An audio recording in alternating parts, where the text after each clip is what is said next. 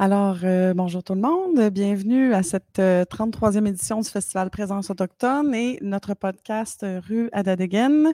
Aujourd'hui, euh, je suis là en remplacement d'André, qui a eu un léger contretemps. Et euh, notre invité ce matin est Pedro Diaz, euh, en fait, euh, un de nos précieux collaborateurs. Euh, Pedro qui est musicien, conteur, euh, qui sera à l'espace ONF euh, jusqu'à demain, je crois. Jusqu'à demain. Oui. Alors, euh, je vais laisser euh, Pedro euh, se présenter euh, pour vous, chers festivaliers, et ceux qui nous regardez de peu importe au Québec ou ailleurs dans le monde. Bonjour, merci pour l'invitation. Moi, je suis très content d'être ici, dans cet bel espace, en fait.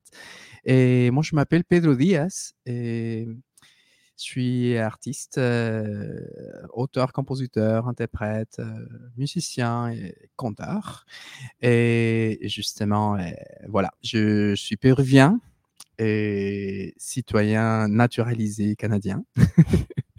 et j'habite à Sherbrooke. Ben voilà. Puis, en fait, Pedro, cette année, parce que c'est ça, comme on le disait, tu as déjà collaboré avec le festival Mhm. au sein de la formation de drummer des Buffalo Hat Singers. Tu as déjà aussi fait l'accompagnement musical pour les remises de prix du festival. Et là, cette année, tu es arrivé avec une proposition, ma foi, fort intéressante, qui est euh, une activité euh, basée sur les contes préhispaniques péruviens. Euh, Est-ce que tu veux nous en dire plus en termes de d'où t'es venue l'idée, en fait, de ce projet-là? Mhm. Oui, bien sûr. Em, en fait, et ce projet-là a commencé, en tout cas dans, mon esprit, ça, ça, ça, ça, a commencé à, se travailler depuis quelques années. Mais j'ai décidé en fait euh, de le faire pour euh, faire connaître plus la, culture euh, préhispanique ancestrale de chez nous et de casser un peu les stéréotypes qu'on a normalement de, de notre culture des Péruviens, seulement et, et centralisé sur les Incas. Et, et pour ça, en fait, euh, j'ai commencé une recherche euh, sur euh, les sites archéologiques, sur la musique aussi, comment ça s'est passé avant et, et c'était quoi le lien et c'est quoi présentement le lien qui existe entre et ces, ces, ces civilisations anciennes et présentement et, ce lien avec les communautés non, qui y habitent? Oui. Ah, Mhm. mais c'est intéressant parce que quand on aborde justement ce, ce dont on, on se parlait tout à l'heure Mhm. rapidement, c'est qu'à travers ces, ces récits-là, des fois, on peut retrouver des éléments qui se retranchent à travers le continent au complet, de dire, ah ben regardez, il y a des histoires qui se ressemblent, mais il y a aussi de, de grandes différences. Puis je voulais savoir, à ce niveau-là, toi, euh, qu'est-ce qui est le, qu'est-ce, quel élément retrouve-t-on dans les récits qui sont le plus rassembleurs, en fait, qui sont le plus présents euh, dans Mhm. l'hémisphère, selon toi? Oui, il y a anciennement, en fait, euh, on, est- on est- on était beaucoup euh, plus liés à les spiritualités, par exemple, et, et au respect de la nature et, et des autres. Et c'est quelque chose qui, qui se ressemble beaucoup avec les, les, les communautés autochtones d'ici. Et, et il y avait cette euh, et croyance normalement à- au, Dieu, mais respect pour la nature, euh, chez nous pour la montagne par exemple, non?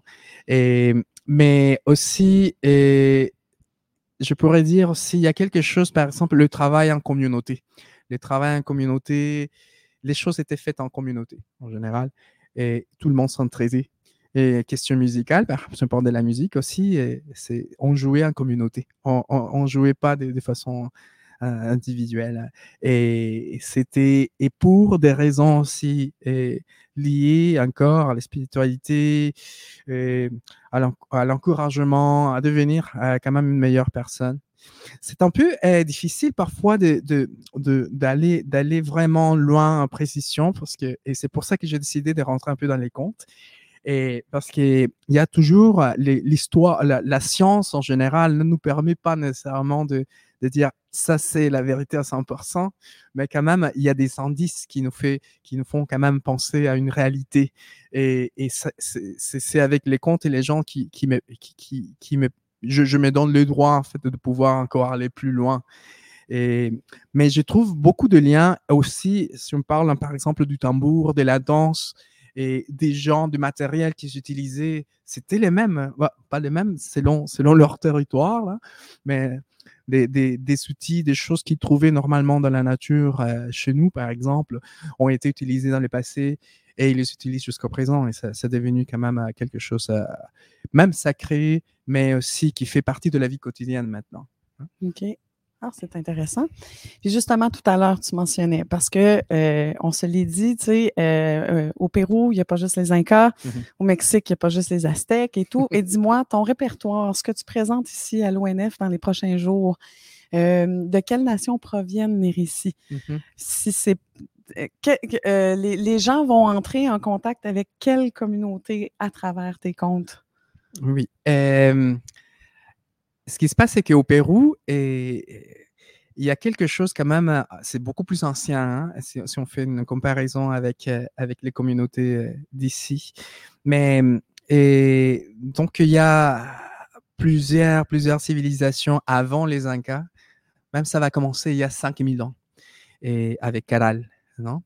Et j'ai décidé de choisir euh, quelques euh, civilisations, parce qu'on ne peut pas tout faire, c'est difficile. C'est riche, hein? effectivement, c'est des cultures ouais. excessivement riches, donc euh, oui, il mmh faut faire un choix, c'est déchirant. Il y, en avait, par exemple, il y, a, y, a, comme une dizaine, quinzaine de, de civilisations à mentionner, euh, et parfois sont liées, sont été remplacées, surposées. Il y avait toujours un lien. Même les Incas, en fait, ils ont hérité hérité beaucoup, beaucoup de choses d'autres civilisations. Mmh Donc, euh, dans mes contes et légendes, j'ai décidé d'inclure euh, la civilisation des Caral, par exemple, la plus ancienne de l'Amérique, qui est à Lima, il y a 5000 ans. Et, après, il y a Chancay, par exemple, c'est une autre civilisation, en fait, juste avant les Incas, euh, un peu plus contemporaine avec les Incas, un peu plus avant. Et la culture lambayeque, non, dans le nord du Pérou, et aussi et finalement les Incas. Non, mais hum, j'ai une heure seulement.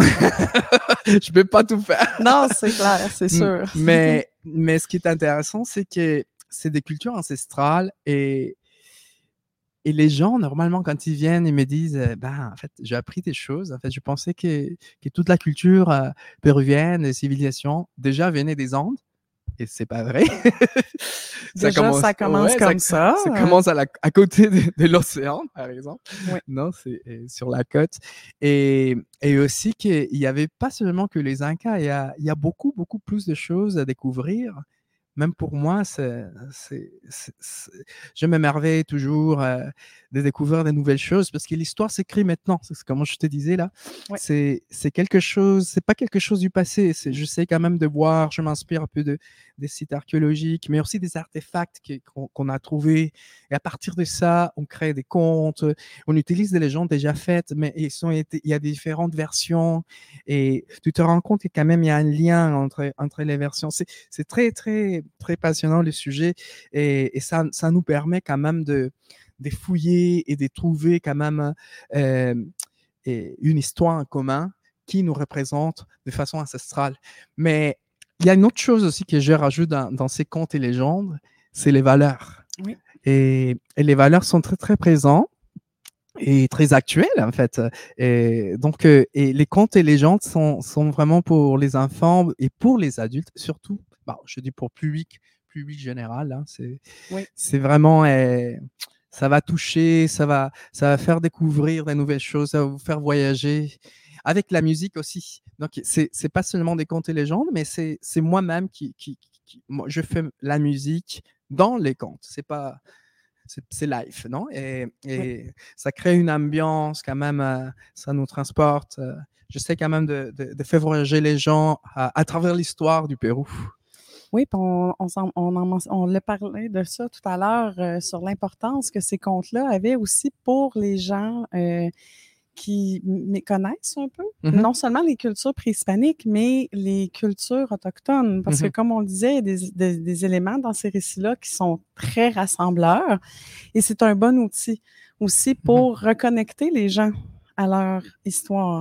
Parce que comme tu le mentionnais, même les Péruviens, parfois, ne connaissent pas nécessairement euh, les nations Mmh qui occupaient le territoire. Mmh Et c'est la même chose ici au Québec. Les, Oui. les Québécois, euh, parfois, ne savent pas nécessairement sur quel territoire ils se trouvent et ne Mhm. connaissent pas nécessairement non plus les récits euh, rattachés au territoire. Donc, à travers le conte, euh, je trouve que c'est une activité intéressante parce qu'il y a ce petit côté euh, plaisir musical aussi. Mais donc, puis, ça fait combien de temps que tu roules avec ce projet-là? Ben, ça fait euh, activement euh, deux ans, euh, presque deux ans et demi à peu près que j'ai commencé avec ça dans, plusieurs endroits et, ça tire l'attention de plus en plus des, organismes. Mais, encore, c'est un événement très, culturel et, j'aime bien justement cette place. Ça crée c'est des, ambiances comme ça, ça, ça permet quand même d'approcher les gens. J'aime bien être proche du public en général. J'aime Oui. bien me promener parmi le public, essayer quand même d'avoir un lien direct avec eux. Et c'est vrai que parfois, toujours, il y a l'histoire qui, qui, est, qui est en moi, qui veut être partagée. À la fin des contes et légendes, je laisse les gens, ils peuvent poser des questions, ils peuvent venir voir les instruments que j'ai utilisés. Et, ici au Québec, on a un très, très beau public et très, très ouvert, très, très intéressé en fait à la découverte des, des, des, communautés ancestrales aussi, et communautés autochtones. C'est, très riche. J'ai- J'aime bien mon public ici. Je suis vraiment content avec ça. Ben, les- le, le public aussi est très satisfait, semble-t-il, de ce qu'on m'a dit.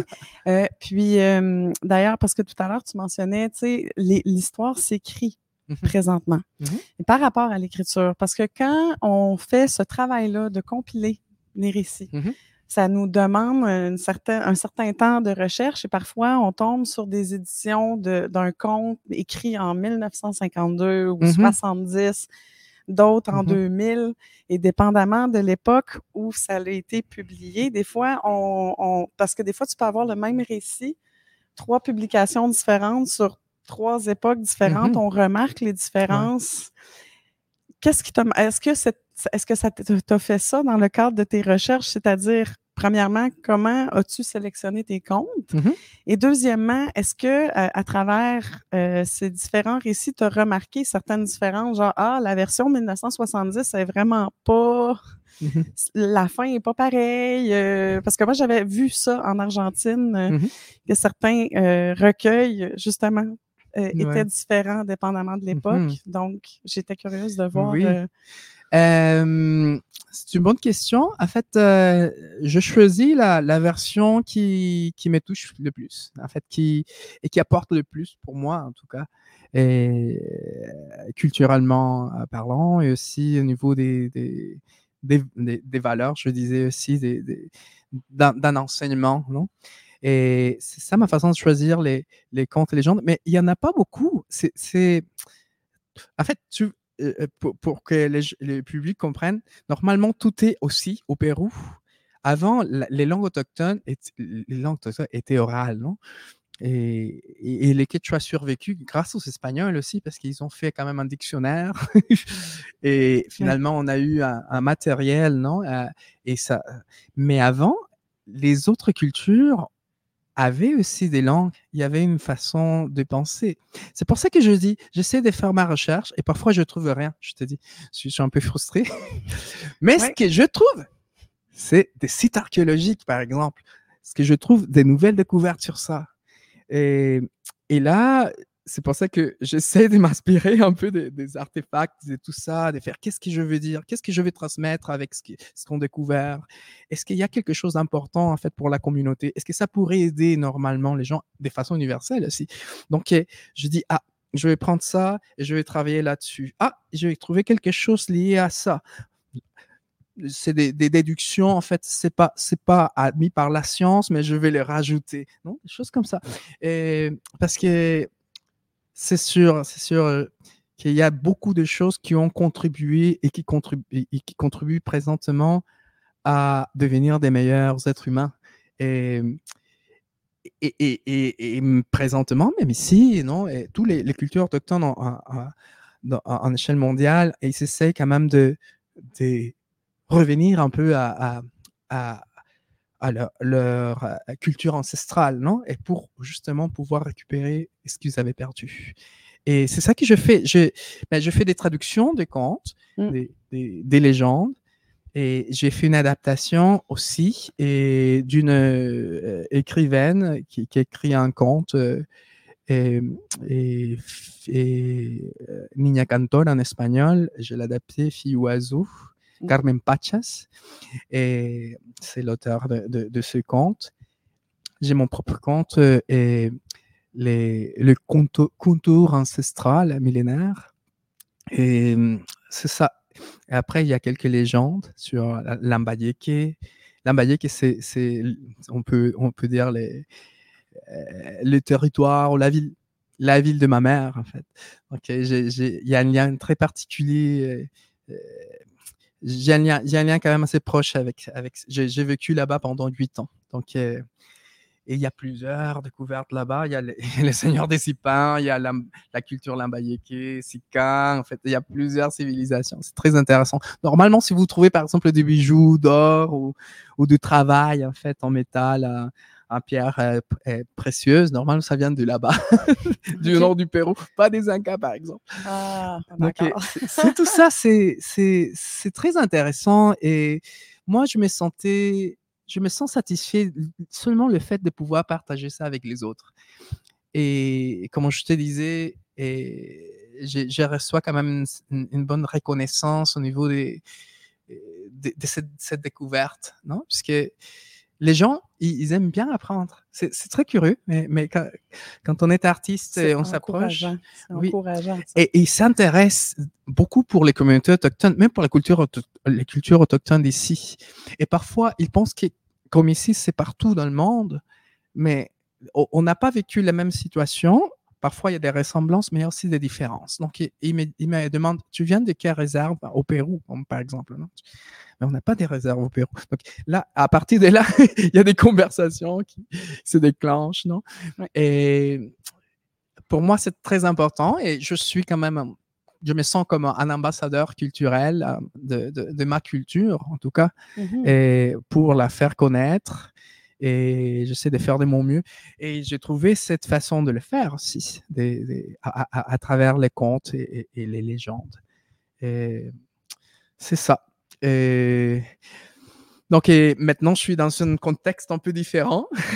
Oui, oui, oui. Non, effectivement. Je- Mais c'est. comme, comme, comme tu disais, on s'est rencontrés. En fait, euh, la première fois, euh, c'était pour animer les, La remise la des prix. remise des prix. euh, J'ai toujours eu, je voulais te partager ça aussi. Et moi, je suis péruvien et en 2014, je suis devenu citoyen canadien. Et là, je me suis dit, la première chose que je veux faire, c'est d'apprendre et connaître les cultures autochtones d'ici. Et c'est là où je me suis approché du groupe Buffalo Hatzing, j'en fais partie. Oui. Et On salue Norm- Norman et Normand, d'ailleurs, euh, du groupe, euh, en espérant que tout le monde va bien. oui, c'était, c'était, c'était de cette façon que je me suis approché au festival aussi. Et, et je remercie beaucoup André aussi euh, d'a- d'avoir accepté cette belle proposition et de me donner cette opportunité de pouvoir partager euh, ici au festival euh, et mes contes et légendes.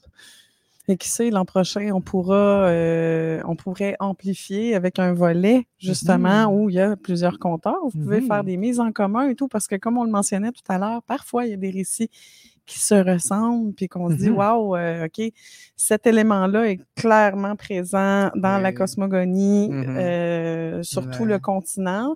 Donc, en ce sens, c'est effectivement très rassembleur. Mhm. Puis en même temps, moi, ce que je trouve intéressant, c'est que tu démocratises, tu rends accessible aussi ces récits-là, parce que souvent, euh, oui, on peut y avoir accès dans certaines bibliothèques, mais tu sais, des fois, c'est en, en espagnol ou la traduction en français n'est pas nécessairement. Ouf. Fait que, tu sais, d'avoir justement, toi, comme ambassadeur qui, euh, à travers la musique et sa façon de l'interpréter aussi, le conte, euh, Mhm. ça le rend accessible non seulement au public québécois, mais tu disais toi-même aussi au public euh, latino-américain Oui. hein, qui, qui veulent Oui. bien, qui sont bien motivés à se Mhm. reconnecter, si on veut, Mhm. avec le territoire. Mhm. Oui, Gabriel. Gabriel, non? Oui, oui. je- je- C'est bien. Sûrement pas veux- André.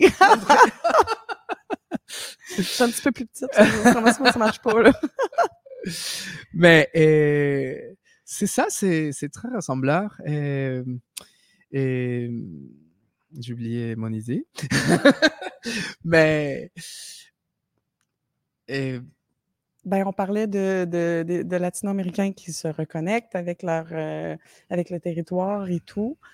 Mhm. Donc, c'est de ça dont on parlait, si ça t'aide à C'est ça, récupérer ton idée.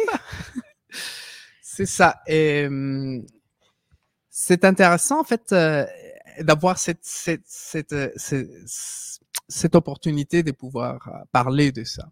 Les événements culturels et sont parfois ah c'est ça je voulais parler de ça. Sont parfois limités à cause du langage à cause de la langue. Et il y a beaucoup de choses à découvrir même des langues autochtones probablement aussi. C'est intéressant en fait de, de- de- trouver des traductions d'essayer quand même de- d'expliquer même quand on chante aussi des chants autochtones expliquer de quoi il s'agit qu'est-ce qu'il veut dire pourquoi etc donc une traduction. Et je pense que les gens ont besoin de comprendre. Besoin de comprendre. Quand on comprend plus et on connaît plus l'autre et on connaît plus les autres cultures, on les respecte plus. Mhm. On apprend à les respecter. Si on reste ignorant de ce qui se passe, euh, ça crée des problèmes parfois à cause de l'ignorance. Donc, euh, je pense que c'est notre responsabilité en tant qu'artiste en général. J'invite aussi à d'autres artistes et latino-américains ou d'autres pays et, d'autres cultures euh, étrangères qui habitent ici aussi, des- d'essayer quand même de faire connaître leur culture en français, bon, ou en anglais si vous voulez, mais ici au Québec en français et au public euh, québécois, non? Euh, je pense que c'est un, as- un aspect important à considérer et même pour les chansons, c'est bien, mais il faut donner une description. Si tu peux traduire la chanson, tant mieux. Essayer quand même de. c'est- Je pense que c'est important. Et d'a- d'après mon expérience, mon humble expérience, et les gens, ils apprécient beaucoup ça ici au Québec euh, parce qu'ils comprennent. Je sais, il n'y a pas tout le monde qui est artiste et qui va sentir non, non, je n'ai pas besoin que tu me traduises ça, je le ressens dans mon âme. ça arrive. Oui, oui. Mais- oui, oui. Mais les 80%, Il faut le. faut- oui, ouais. ils, ont, ils ont besoin quand même d'outils euh, de compréhension euh, linguistique aussi. Oui. Puis je vais faire un peu de un peu de millage sur ce que tu dis Mhm. dans ton invitation justement aux artistes euh, provenant de l'extérieur, tout, tout horizon confondu, de, de, de le faire, euh, que ce soit en français ou en anglais, parce que même si on Mhm. est au Québec, il y a beaucoup de communautés anglophones aussi Mhm. qu'il ne faut pas euh, sous-estimer. Mais par ailleurs, euh, moi, je vais faire du millage là-dessus pour inviter les Québécois Mhm. et les Allochtones. Tu sais, si on se dit que collectivement, on apprend un ou deux mots en Atikamekw, en euh, ben, tu sais, un mot de chaque de chacune des 11 nations présentes sur le territoire comme ça, on va à la rencontre de l'autre. Et quand on est sur le territoire, comme si on est en Mauricie, au moins de, de pouvoir se, se saluer en Atikamekw ou Oui. d'avoir les bases aussi. Exactement. Parce qu'effectivement, les gens qui arrivent de l'extérieur font un effort Mhm. monumental pour apprendre le français, souvent l'anglais, puis des fois arrivent dans des conditions aussi, tu sais, un peu Mhm. traumatiques ou quoi que ce soit. Les Premières Nations aussi, c'est pareil. Je veux dire, il y en a beaucoup qui sont polyglottes. Et, euh, tu sais, quand on me dit que, bon, il y a, il y a une, une personne qui parle nous petits toutes français, anglais, ben après, des fois, moi, j'ai de la misère avec le Québécois qui veut pas apprendre anglais ou quoi que ce soit. Je me dis, ben, que bref, moi, je lance cette invitation-là aussi. Profitez du festival pour venir à la rencontre des différents artistes qui font partie de la programmation ouais. et euh, euh, profitez-en aussi pour apprendre des mots. Mhm. Comme on se donne la peine d'apprendre merci, euh, ceux qui vont dans Mhm. le sud, au Club Med, ben là, faites-le, ouais. mais pour le territoire ici. Alors Ouais. voilà, c'est mon invitation de la journée.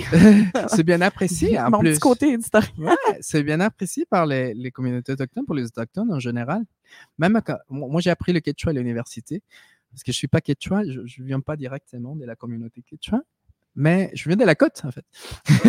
Donc, euh, je suis allé, j'ai appris le, le, le quechua par, intérêt et quelques mots, quelques phrases. Mais quand je vais là-bas, je voyage, je parle avec eux, ils sont très contents de- de- d'écouter. Des- Ben, c'est- intéressant, justement, euh, le- les possibilités qu'offrent certaines Mhm. universités en Amérique latine, Mhm. que ce soit d'apprendre le quichua, Mhm. d'apprendre le nahuatl, d'apprendre différentes langues rattachées au territoire. Là, maintenant, ça va être de aussi mettre en valeur les autres langues Oui, présentes sur le territoire. Exactement. Mais il reste qu'effectivement, quand on va en Équateur, au Pérou, certaines parties de la Bolivie aussi, d'entendre le quichua, c'est riche, ça fait du bien. C'est Oui, c'est vrai. ça, nous reconnecte Mhm. justement aux racines aussi de ceux Mhm. qui, euh, qui occupent l'espace. Mais il y a, il y a des espaces ici où vous pouvez apprendre euh, en fait des, des langues autochtones d'ici. Oui. Et- Mais ce qui se passe, c'est un phénomène euh, international, je dirais. Ouais. Parce que moi, j'ai pris mon, mon premier cours de quechua au Pérou.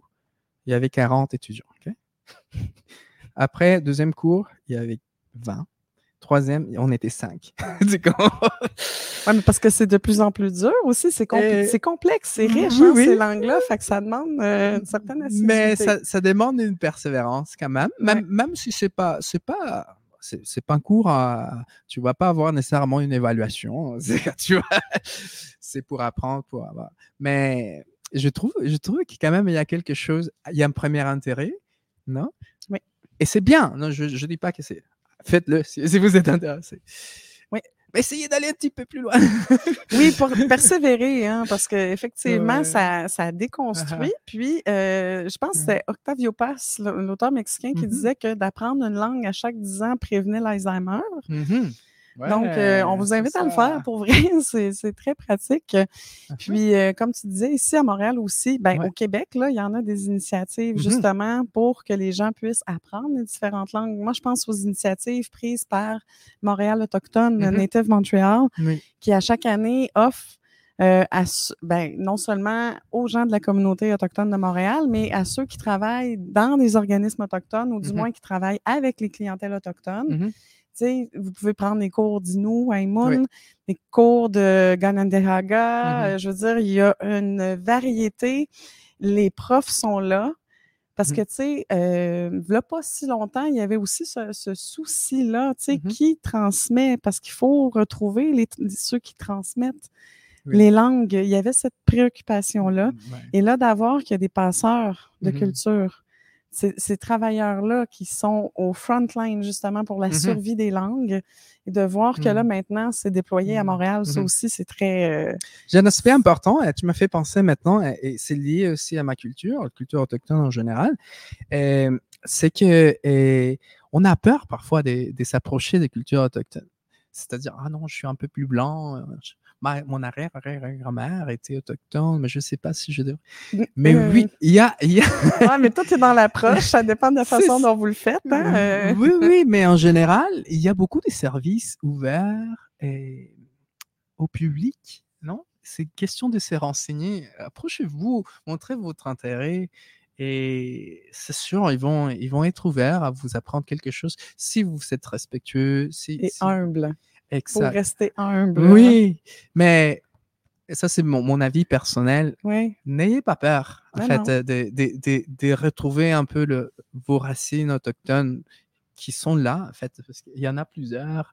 En québécois, en général, je vois, il y a, que- ils sont toujours quelque chose, en fait, lié à, à la Oui. culture autochtone d'ici.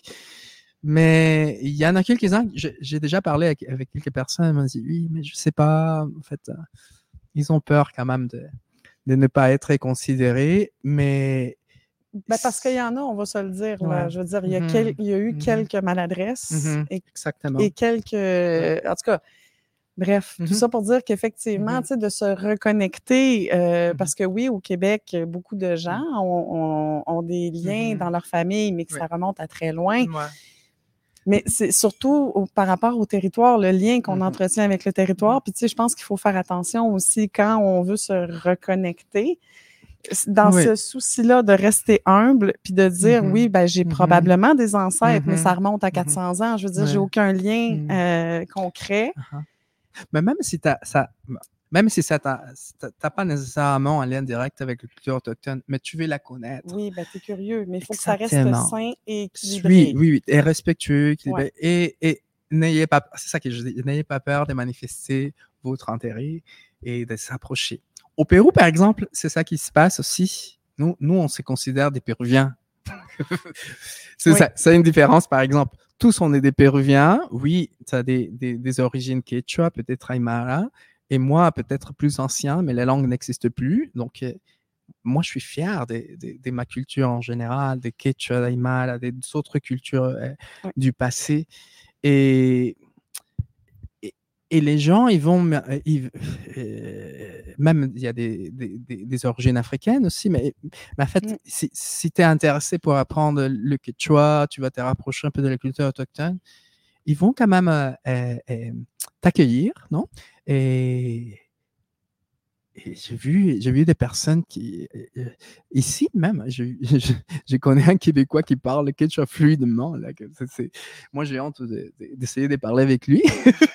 Ah, j'avoue que des fois, on sort des trucs de nos poches.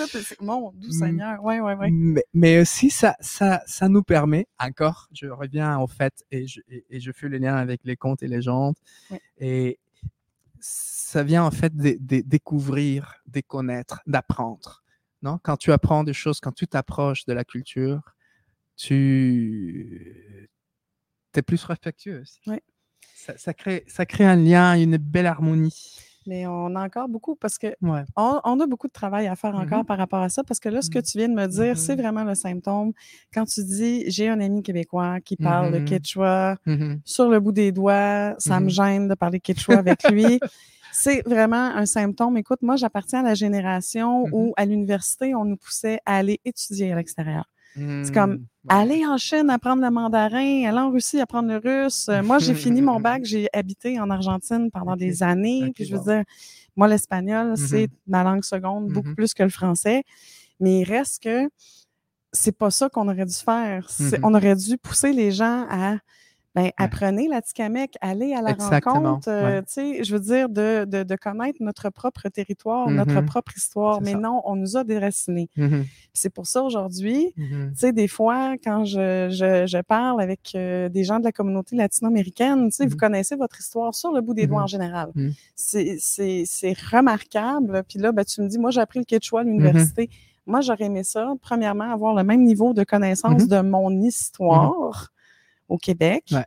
Au même niveau que vous par rapport à votre histoire, puis de connaître au moins une langue autochtone d'ici. Mais le système d'éducation a fait qu'on nous a envoyé, on nous a insisté, on a insisté pour qu'on s'intéresse à l'autre, mais à l'extérieur. Mm-hmm. Je suis d'accord, on travaille là-dessus, mais, encore, il y, a, il y a la peur pressante? Tu vois, c'est, ça. C'est-à-dire, non, j'aime bien, je m'approche, je parle, non, non, euh, c'est ça. Donc, euh, oui, et il y a du travail à faire, mais je suis content parce que des, des justement des, des espaces comme ça, c'est génial. Et c'est fait pour ça, justement.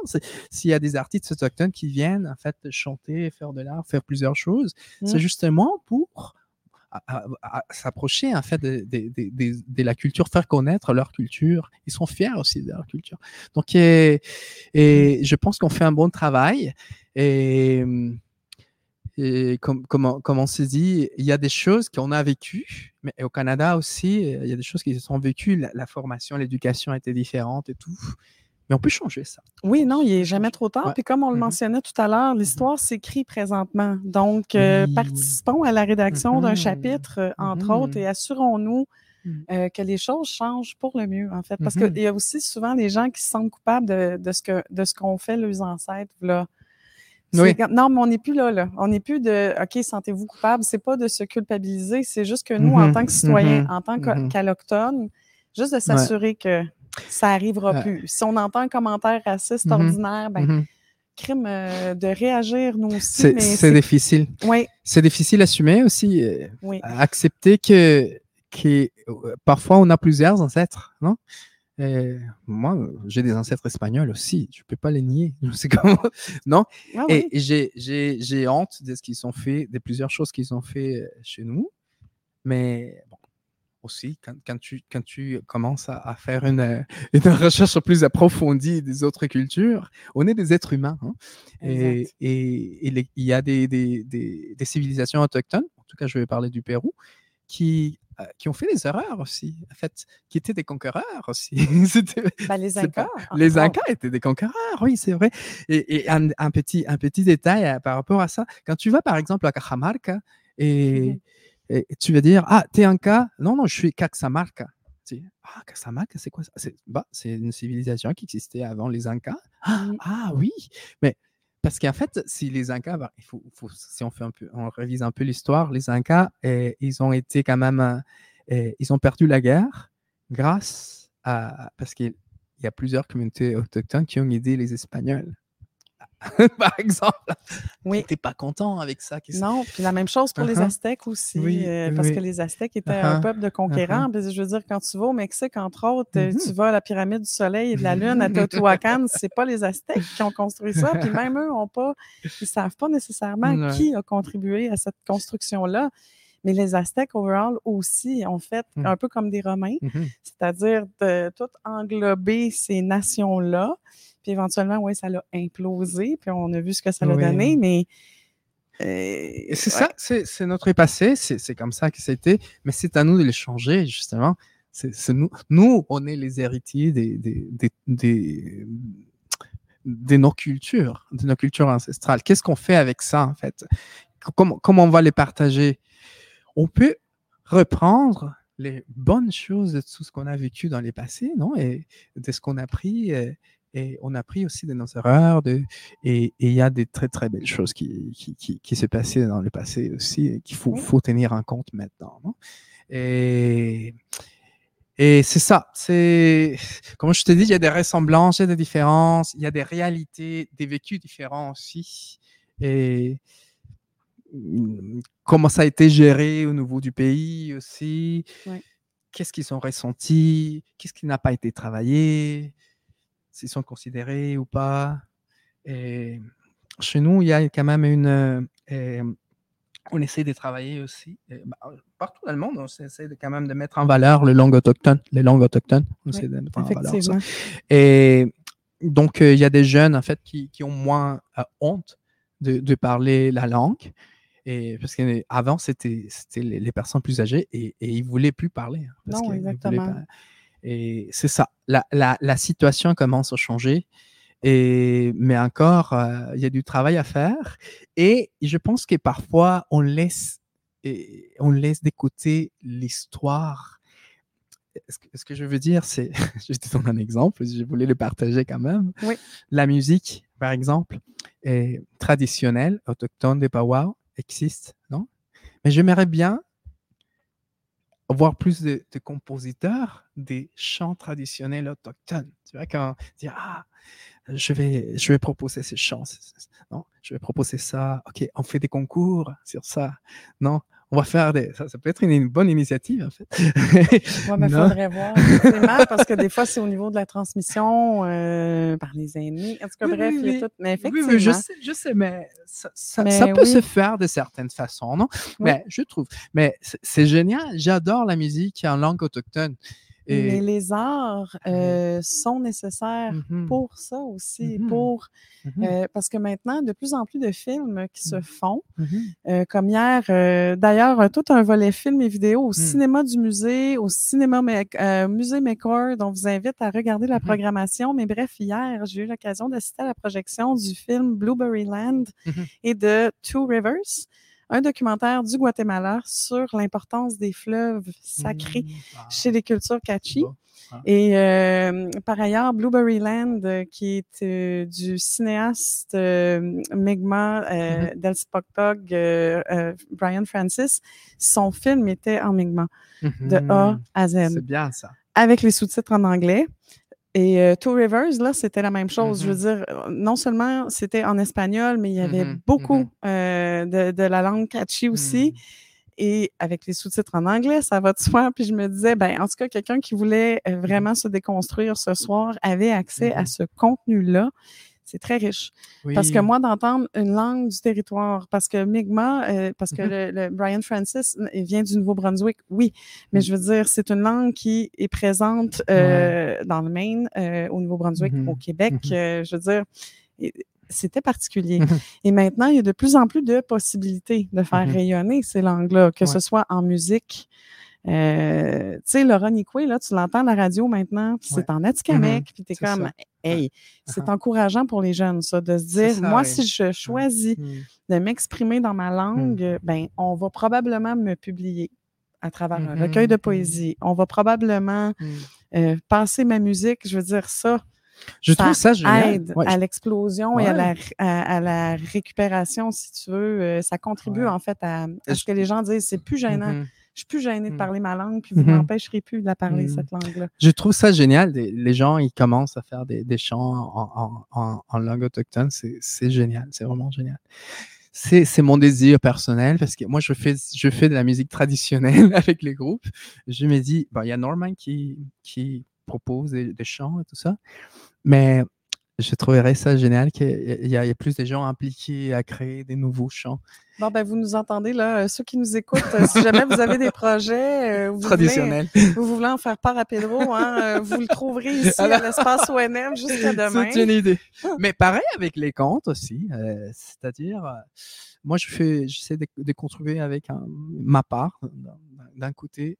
Et j'ai des langues, des, des- des petits. Évidemment, c'est des, des- cultures ancestrales. Donc, il y a, il y a des, des mots quechua, en fait, euh, et, qui, qui, qui peut donner une explication aussi pourquoi il s'appelle comme ça. Non? Ça, ça vient aussi d'une vision du, du passé. Et, mais j'invite aussi les gens à, faire, à, à faire des. essayer quand même de créer. Je, je, je suis suis pas. En fait, je commence à travailler plus dur au niveau des créations. Non J'essaie de créer des nouveaux comptes, euh, c'est sur ça. Mais c'est- pareil, on peut faire la même chose avec nos communautés en général, ici, à l'étranger, et le transmettre aux autres. C'est. Important. Je pense que euh, a beaucoup de choses à donner. On a beaucoup de choses à donner et je pense qu'on on a la capacité de pouvoir euh, offrir des choses qui existent déjà et d'offrir des nouvelles choses, de, de créer. Mais je pense qu'on a besoin d'un encouragement là-dessus pour créer de plus. de- non, Oui, oui, non, effectivement. effectivement. j'insiste, j'insiste. Ben oui, non, le message est passé. Et je pense que c'est tout le temps qu'on avait, Pedro. Oh oui, désolé. Je voulais seulement mentionner où Oui. vous pouvez me trouver en général pour, pour voir plus ou moins mes projets. Et j'ai une page web, c'est pedrodiaz.ca, Pedro Diaz, D-I-A-Z.ca. Et c'est ça. Je, je suis promoteur de, de ma culture péruvienne et je collabore aussi avec d'autres artistes. Et aussi, j'ai une page web des contes. Et Ok. je l'utilise pas souvent au niveau, je le mentionne pas souvent, je veux dire. Ça s'appelle Samacuento, samacuento.com. Et Sama, S-A-M-A. Sama, oui, c'est lié à la connaissance, euh, et je- connaissance ancestrale, on va dire. OK. Sama- Sama.com. Donc, on. reste- Samacuento. Samacuento.com. Cuento en espagnol. Ah, Exactement. OK. Parfait. Sama- Parfait. Parfait. Ben, merci beaucoup, Pedro. Bon, merci Puis écoute, beaucoup. euh, profite bien de, de- de- du public euh, dans les prochains jours. Puis au plaisir de te recroiser. Là. On Merci. vous attend place des festivals. Au revoir.